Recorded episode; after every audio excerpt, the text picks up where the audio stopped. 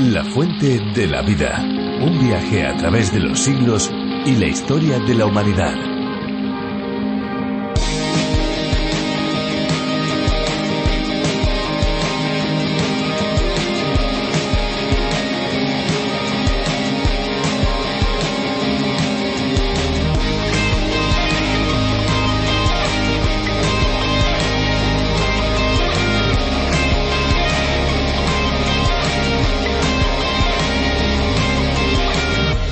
La escasez del agua es un tema que ha preocupado desde siempre al escritor canario Alberto Vázquez Figueroa. De esa preocupación, de esa inquietud nace su libro El agua prometida. A tal punto llegó su preocupación que incluso llegó a inventar un sistema para desalinizar el agua de manera barata y eficaz e incluso intentó poner en marcha una planta en Almería, aunque por ahora no ha sido todavía posible.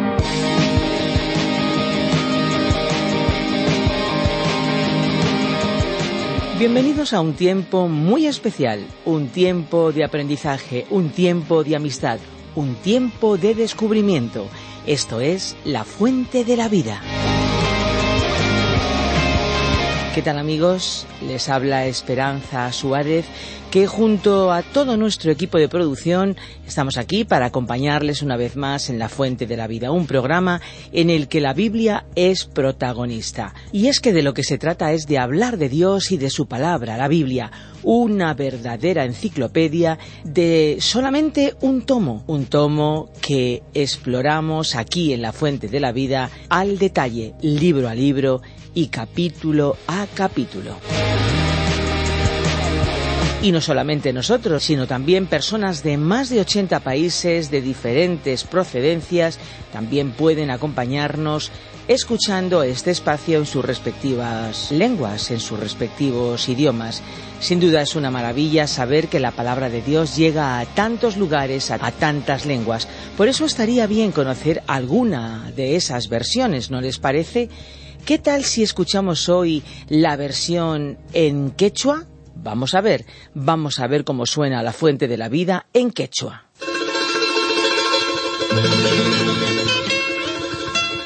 Kanguan Cusca, yachakuita monaspa, Dios nisqampi sumaqta yuyaycharikusun. Chaypaq kunanqa chachimuyku kay wakichiyta. Diosmanta qillqasqaman hina a través de la Biblia. No sé a ustedes, pero a mí me parece tan bonito el sonido. Sinceramente no sé qué está diciendo en concreto, pero me resulta maravilloso, me resulta genial saber que en otros lugares también pueden escuchar la palabra de Dios. Aquí en España, La Fuente de la Vida es una versión preparada, elaborada por Virgilio Bagnoni, profesor de Biblia, que él adaptó a partir del programa original del Dr. John Berno McGee. A través de la Biblia se llamaba aquella primera versión. Lo mejor de todo es saber que podemos escuchar no solamente el espacio en las ondas de la radio, sino también en podcasts en diferentes plataformas como por ejemplo en lafuentedelavida.com y también tenemos una app a través de la cual pueden ustedes escuchar el espacio, pero también tenemos la memoria USB especialmente preparada para todos aquellos que la soliciten. Al final del espacio les daremos las vías para poder solicitarla. Esta es una herramienta de crecimiento y, ¿por qué no?, también una herramienta de formación para todos aquellos que se quieran acercar a la palabra de Dios. Y bueno, una vez que ya hemos presentado el espacio, una vez que les hemos dado la bienvenida, una vez que hemos dado un poquito de información, toca ya disfrutar de un tiempo de música. Así que vamos allá, vamos a escuchar una canción que hemos seleccionado especialmente para ustedes. Qué fácil es amarte al mirar tu compasión, tu fidelidad. Ha sido bueno fácil es tu carga llevar, mis sueños por los tuyos cambiar. Tú sabes más. Qué fácil es en ti confiar, sin que solo existe verdad. No hay mentira ni falsedad.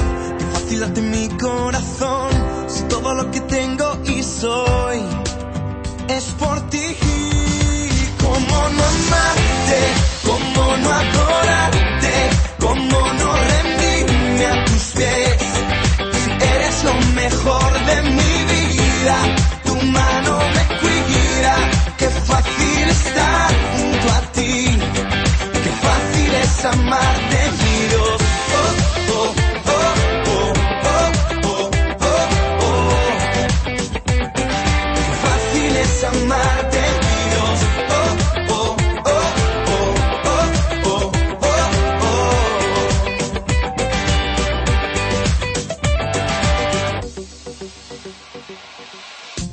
fácil asombrarme al saber que todo lo dejaste por ser como yo, por salvarme.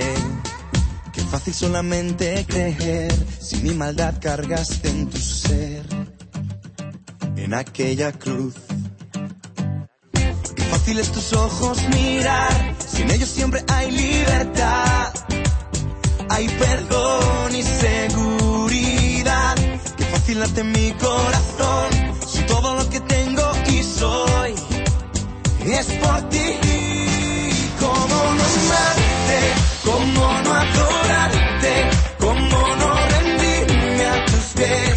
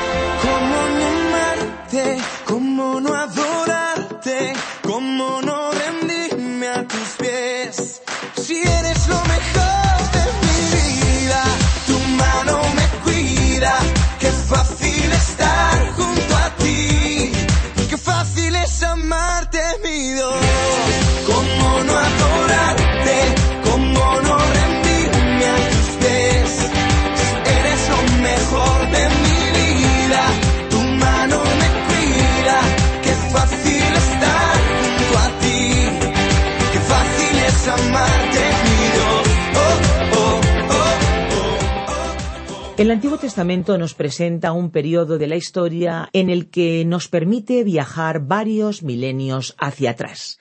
Como si de una máquina del tiempo se tratara, nos vamos a otras épocas para descubrir cómo fue la relación entre Dios y las personas que vivían en aquellos tiempos del pasado. Es triste constatar que desde siempre la humanidad ha tenido una característica común. Aunque pasaran los años y los siglos, hemos dado la espalda a Dios. Eso se llama rebeldía. Concretamente en el libro de Amós encontramos profecías que nos muestran una verdad innegable. Dios no pasa por alto la rebelión de los seres humanos. Y es que toda acción tiene unas consecuencias. Como decía continuamente aquel profesor en la película Los chicos del coro, cada acción tiene su reacción. Pues hoy en el capítulo 1 del libro de Amós precisamente veremos la reacción de Dios al pecado de algunas naciones. Estemos muy atentos, amigos, no solo será interesante escuchar, sino incluso necesario. Recuerden, 601 20 32 65. Este es nuestro número de WhatsApp. Úsenlo, por favor, 601 20 32 65. La fuente de la vida. Nuestro pasaje bíblico de hoy se encuentra en el libro de Amós capítulo 1, desde el versículo 4 hasta el 15. Estimado oyente, continuamos hoy nuestro recorrido por la profecía de Amós. En nuestro programa anterior comenzamos el estudio en el primer capítulo. En el comienzo mismo de nuestro análisis dijimos que Amós era un hombre valiente con un mensaje de Dios. El profeta no solo era desconocido cuando llegó a Betel en el reino del norte o de Israel, sino que también es bastante desconocido en la actualidad. En realidad deberíamos asociar al Amós de los tiempos bíblicos con Oseas, porque ambos profetas fueron contemporáneos y seguramente se conocieron entre sí. El mensaje de Oseas enfatizó el amor de Dios, pero presentando a un Dios de amor que también piensa juzgar. Y Amós habló sobre la elevada e inflexible justicia de Dios que le lleva a juzgar el pecado. Es sorprendente observar que Amós tenía una apreciación mundial de la situación, una concepción global. Él primero habló a las naciones vecinas de Israel, habló a los grandes poderes mundiales de aquel día, lo cual no constituyó un hecho nuevo o único. Más adelante otros profetas como Isaías, Jeremías, Ezequiel y Daniel también lo hicieron. Pero el método utilizado por los citados profetas fue el de hablar en primer lugar del juicio de Dios sobre la nación de Israel, y después entonces hablaron del juicio sobre las otras naciones. Ahora, Amós invirtió este método. Él habló primero del juicio de Dios sobre las naciones vecinas y después del juicio de Dios sobre Israel. Cuando Amos habló primero en Betel, el santuario del rey, indicando que Dios iba a juzgar a Siria, Filistea, Fenicia, Edom, Amón y Moab, todos llenaron el santuario del rey. En realidad, el profeta estaba reuniendo a una gran cantidad de gente a su alrededor, porque a ellos les gustaba oír su predicación en cuanto a los pecados de los habitantes de Moab, porque de esa manera el profeta no estaba hablando de sus pecados como israelitas. Finalizamos nuestro programa anterior comentando el juicio contra Siria en el versículo tres de este capítulo y nos referimos a la frase porque trillaron a Galad con trillos de hierro. Esta fue una atrocidad que Siria había cometido y por la cual esa nación iba a ser juzgada.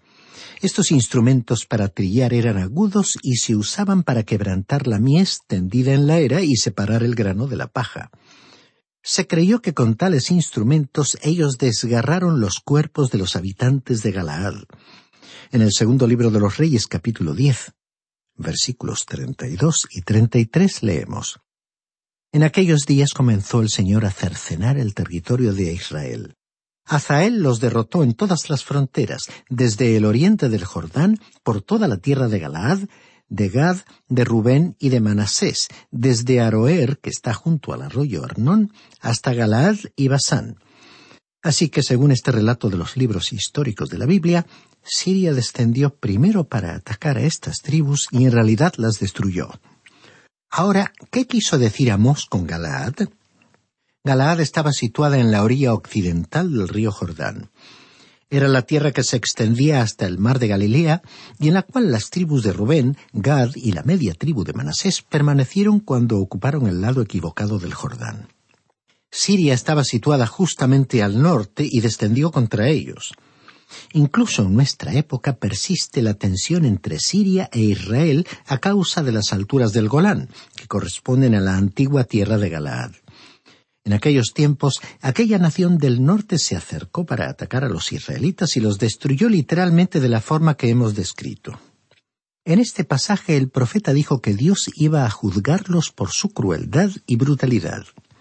Ahora, los versículos cuatro y cinco de este primer capítulo de Amós dicen Prenderé fuego a la casa de Azael y consumirá los palacios de Benadab quebraré los cerrojos de Damasco y destruiré a los moradores del valle de Abén y a los gobernadores de Bet Edén. Y el pueblo de Siria será transportado a Kir, dice el Señor. Ahora, aquí se anunció que el fuego caería sobre el rey Azael y los palacios de Benadab. Si alguien ha ido a Damasco habrá observado que no se ve la ciudad original o su emplazamiento original. Se afirmó que era la ciudad más antigua del mundo pero en realidad su ubicación se ha ido desplazando de un lugar a otro por esa área. En varias ocasiones ha sido arrasada por el fuego y la destrucción aquí citada ocurrió en una de esas ocasiones. El versículo 5 también incluyó la frase y destruiré los moradores del valle de Abén. Si hoy uno viaja de Beirut a Damasco, pasa por un lugar llamado Baalbek, situado en la llanura de Abén. Las ruinas que allí pueden contemplarse son espectaculares. Más adelante, los romanos trataron de colonizar el lugar porque en aquella época constituía un paisaje hermoso. Las ruinas del templo allí situado dan testimonio de las construcciones de aquel tiempo, pero Baalbek fue destruida y la mayoría de su población ya no se encuentra en la zona. El versículo 5 finalizó diciendo, y el pueblo de Siria será transportado a Kir. Esta frase significa que ellos serían llevados cautivos por los asirios. Kir era una provincia del imperio asirio. Siempre decimos que es conveniente tener un conocimiento de la geografía de esa área porque hace más comprensible el texto bíblico. Tenemos que recordar que cuando uno examina la Biblia no está leyendo acerca de algo que nunca ha existido, sino de un lugar real. Incluso cuando la Biblia habla sobre el cielo, está hablando de un sitio real. Leamos ahora los versículos seis al ocho que nos hablan sobre el juicio contra Filistea por hacer esclavos. Así ha dicho el Señor, por tres pecados de Gaza y por el cuarto no revocaré su castigo, porque llevó cautivo a todo un pueblo para entregarlo a Edom. Enviaré fuego sobre la muralla de Gaza y consumirá sus palacios. Destruiré a los moradores de Asdod y a los gobernadores de Ascalón. Volveré mi mano contra Ecrón y el resto de los filisteos perecerá, ha dicho el Señor Dios. Ya dijimos anteriormente que la frase por tres pecados de Gaza y por el cuarto, era una expresión idiomática que significaba que aquí se podían enumerar muchos pecados. Fue como si la copa de la maldad se hubiera llenado. Gaza se encontraba en Filistea, así que esta cita se refería a ese imperio. El juicio contra los filisteos se debió a que estaban haciendo esclavos. Los filisteos tomaron un cierto número de esclavos israelitas y los vendieron al pueblo de Edom y a Fenicia. Los fenicios, que eran grandes comerciantes, a su vez, los vendieron como prisioneros de guerra para que fueran esclavos, enviándolos por todo el mar Mediterráneo. Debido a esta situación, Dios dijo que iba a juzgar a Filistea. Ahora es muy interesante observar lo que está sucediendo hoy con la zona de Gaza, ya que está situada en la zona árabe, pero bajo el control de Israel, y es un territorio que está enfrentando graves problemas e inestabilidad. Sin embargo, Asdod y Ascalón aún están en Israel. Los visitantes a esta zona verán que en Asdod hay una gran refinería y se ha construido un nuevo puerto. Algunos han pensado que con el tiempo se convertiría en un puerto para barcos de transporte más importante incluso que Haifa.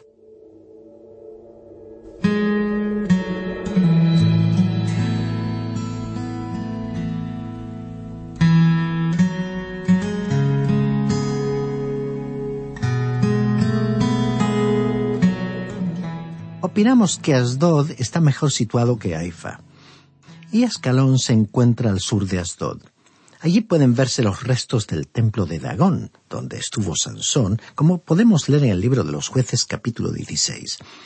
Así que estos lugares geográficos bíblicos pueden ser fácilmente identificados. El juicio de Dios cayó sobre estos lugares exactamente como Dios lo había indicado. Él dijo, enviaré fuego sobre la muralla de Gaza y consumirá sus palacios. En el registro histórico del reino de Ezequías, en el segundo libro de los Reyes, capítulo 18, versículo 8, leemos Ezequías también derrotó a los filisteos hasta Gaza y sus fronteras, desde las torres de las atalayas hasta la ciudad fortificada. Y el relato continuó diciendo que Ezequías destruyó toda esa área en particular. Así que podemos ver que la profecía de Amós se cumplió literalmente. Este ejemplo de profecía cumplida hace que esta sección sea especialmente significativa e interesante. Y también establece un modelo por el cual Dios cumplirá la profecía en el futuro. Ahora llegamos a un párrafo titulado El juicio contra Fenicia por romper un tratado. El juicio contra Fenicia caería sobre esa nación no solo por vender esclavos, Recordemos que los filisteos vendieron esclavos a Fenicia y ésta a su vez los vendió al resto del mundo, sino también por romper su tratado con Israel. Hiram, rey de Tiro, había sido amigo personal de David y disfrutaron muchos años de amistad. Ningún rey de Israel o de Judá había hecho jamás un tratado de guerra con Fenicia, pero después Fenicia rompió el tratado. Leamos el versículo nueve de este primer capítulo de Amós. Así ha dicho el Señor. por tres pecados de Tiro y por el cuarto no revocaré su castigo, porque entregaron a todo un pueblo cautivo a Edom y no se acordaron del pacto de hermanos. Aquí tenemos una repetición de esa expresión figurativa por tres pecados de Tiro y por el cuarto, que significaba una referencia a muchos pecados. El Señor podía haber enumerado muchos, pero mencionó solo los más importantes. Este versículo, en la frase entregaron a todo un pueblo cautivo a Edom y no se acordaron del pacto de hermanos, resaltó el rompimiento del tratado que los fenicios tenían con Israel. Continuemos leyendo el versículo diez. Enviaré pues fuego sobre la muralla de Tiro y consumirá sus palacios. Primero fueron los asirios los que lucharon contra Tiro, la gran ciudad de los fenicios, pero no fueron capaces de tomarla.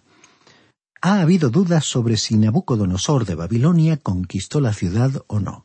Sin embargo, se admite que Nabucodonosor forzó a Tiro a retirarse a una isla que se encontraba en el mar a un kilómetro de distancia y donde volvieron a edificar su ciudad. Nabucodonosor entonces destruyó la vieja ciudad que se encontraba en el continente y unos doscientos cincuenta años después llegó Alejandro Magno, vio aquella ciudad en la isla, apreciando que era muy rica y próspera, y construyó una calzada o carretera elevada que llegara hasta dicha isla. Al hacerlo, cumplió la profecía de Ezequiel en la que dijo que los invasores arrasarían completamente el terreno de la ciudad antigua, arrojando los restos al mar. Y aquí podemos ver en el libro de Ezequiel el capítulo 26. Alejandro, entonces, utilizando la calzada que había construido, tomó la ciudad nueva y la destruyó, dando por finalizada la historia de Tiro. Así que la profecía sobre Tiro se cumplió literalmente. Ahora llegamos al párrafo titulado El juicio contra Edom por su espíritu vengativo. En el fondo de un sentimiento de venganza con frecuencia se encuentran los celos. Los edomitas estaban celosos de sus hermanos es que Edom procedía de Esaú e Israel de Jacob. Jacob y Esaú eran hermanos gemelos e hijos de Isaac. Leamos ahora los versículos once y doce de este primer capítulo de Amós. Así ha dicho el Señor, por tres pecados de Edom y por el cuarto no revocaré su castigo, porque persiguió a espada a su hermano y violó todo afecto natural, en su furor le ha robado siempre y ha guardado perpetuamente el rencor. Prenderé fuego a Temán y consumirá los palacios de Bosra. En Petra, ciudad emplazada en la roca, capital de Edom, situada en Temán, todo lo que se pudo incendiar quedó destruido. Los palacios de Bosra han sido destruidos y han desaparecido completamente. Así que la profecía contra Edom se cumplió literalmente. Como ya hemos dicho, el juicio cayó sobre ellos por su comportamiento vengativo, producido por los celos que sentían contra sus hermanos, los israelitas. El párrafo siguiente nos habla sobre el juicio contra Amón por sus crímenes violentos. Aquí vemos a Amón, nación de los amonitas. Desde un punto de vista geográfico podemos ver que el profeta se estaba moviendo en forma circular, Comenzó con Siria, después con Fenicia, Filistea, Edón en el sur y finalmente con Amón. Este juicio se debió a un crimen violento. Leamos el versículo trece de este primer capítulo de la profecía de Amós. Así ha dicho el Señor, por tres pecados de los hijos de Amón y por el cuarto no revocaré su castigo. Porque para ensanchar sus tierras abrieron a las mujeres de Galaad que estaban embarazadas. Los amonitas se encontraban en la ribera oriental del río Jordán y se unieron a los sirios luchando contra las dos tribus y media de Israel que se habían instalado en la tierra de Galaad. Y lo hicieron para extender sus fronteras. Y finalmente por hoy leamos los versículos catorce y quince de este primer capítulo de Amós. Encenderé fuego en el muro de Rabá y consumirá sus palacios con estruendo en el día de la batalla, con tempestad en día tempestuoso y su rey irá en cautiverio con todos sus príncipes, dice el Señor. En la frase encenderá fuego en el muro de Rabá y consumirá sus palacios, vemos el trágico anuncio del juicio de Dios contra los amonitas. Rabá era una gran ciudad como capital de esta nación. Más adelante, los griegos la llamaron Filadelfia. recibió ese nombre en honor de Ptolomeo Filadelfo de Egipto. Hoy la conocemos como Amán, la capital de Jordania. En la actualidad pueden verse las ruinas de la gran civilización del pasado que fue destruida completamente. La nación moderna de Jordania fue edificada sobre las ruinas de la nación de los amonitas. En el segundo libro de los Reyes capítulo 8 versículos 12 y 13 podemos leer acerca del pecado que provocó el juicio de Dios contra ellos. Dice así el citado pasaje bíblico. Entonces Azael le preguntó al varón de Dios, ¿Por qué llora mi señor? Él respondió, porque sé el mal que vas a hacer a los hijos de Israel. Pagarás fuego a sus fortalezas, a sus jóvenes matarás a espada, estrellarás a sus niños y abrirás el vientre a las mujeres que estén encintas. Azael dijo, Pues ¿qué es tu siervo, este perro, para que haga tan grandes cosas? Eliseo respondió, El Señor me ha revelado que tú serás rey de Siria. En otras palabras, Eliseo le dijo a Azael, Tú dices que solo un perro haría semejante cosa, pero tú vas a hacerlo. Lo cierto fue que él hizo lo mismo que según sus propias palabras haría un perro. En estas palabras del segundo libro de los reyes tenemos la evidencia de los crímenes violentos que aquel rey cometió contra los israelitas. Aquí tenemos el anuncio de que aquel rey iba a estrellar a los niños de aquel pueblo y a abrir el vientre de las mujeres que estaban encintas. Y así sucedió en la realidad. Fue un crimen espantoso y horrible, y fue a causa de ese crimen que Dios juzgó a los amonitas. Bien, estimado oyente, vamos a detenernos aquí por hoy. Como esperamos continuar contando con su compañía, le sugerimos leer el capítulo 2 de Amós para que pueda estar mejor informado de lo que estudiaremos en nuestro próximo programa.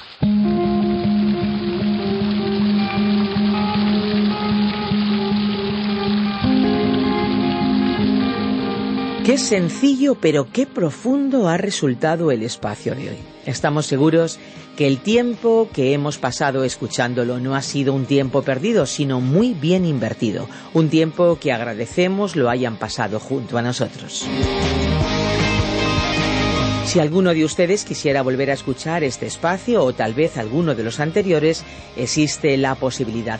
Lo pueden volver a escuchar en nuestra web lafuentedelavida.com o bien en la aplicación de la Fuente de la Vida que también se puede encontrar con el nombre de A través de la Biblia. Les recordamos nuestros teléfonos, tomen nota, 91 422 05 24 y 601 20 32 65. Recuerden que si llaman desde fuera de España deben pulsar el prefijo más 34 91 422 05 24 y 601 20 32 65. ¿Lo anotaron? Bueno, pues anoten también nuestra dirección electrónica info radioencuentro.net. Escríbanos. Si les ha gustado, si les ha interesado el espacio de hoy, estamos seguros que volverán en el próximo. Pero si por casualidad no les hubiera gustado nuestra sugerencia, es que vuelvan en el próximo. En cualquier momento vamos a sorprenderles. Y si tal vez es usted un oyente asiduo de la fuente de la vida, escríbanos como lo ha hecho Jorge desde Costa Rica. Les leo textualmente su mensaje. Dice así, quiero saludarles y agradecerles todo su esfuerzo.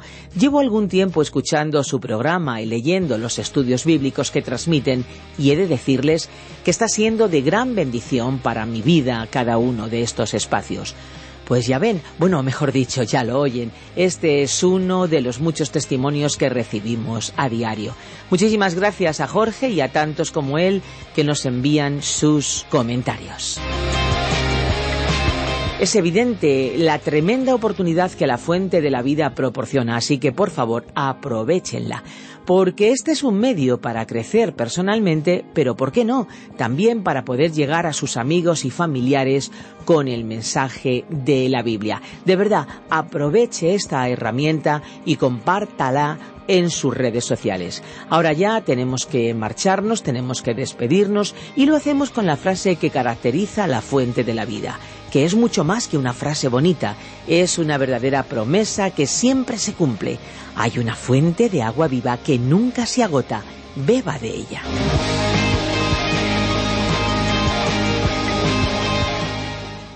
Este ha sido un programa de Radio Transmundial producido por Radio Encuentro. Radio Cadena de Vida.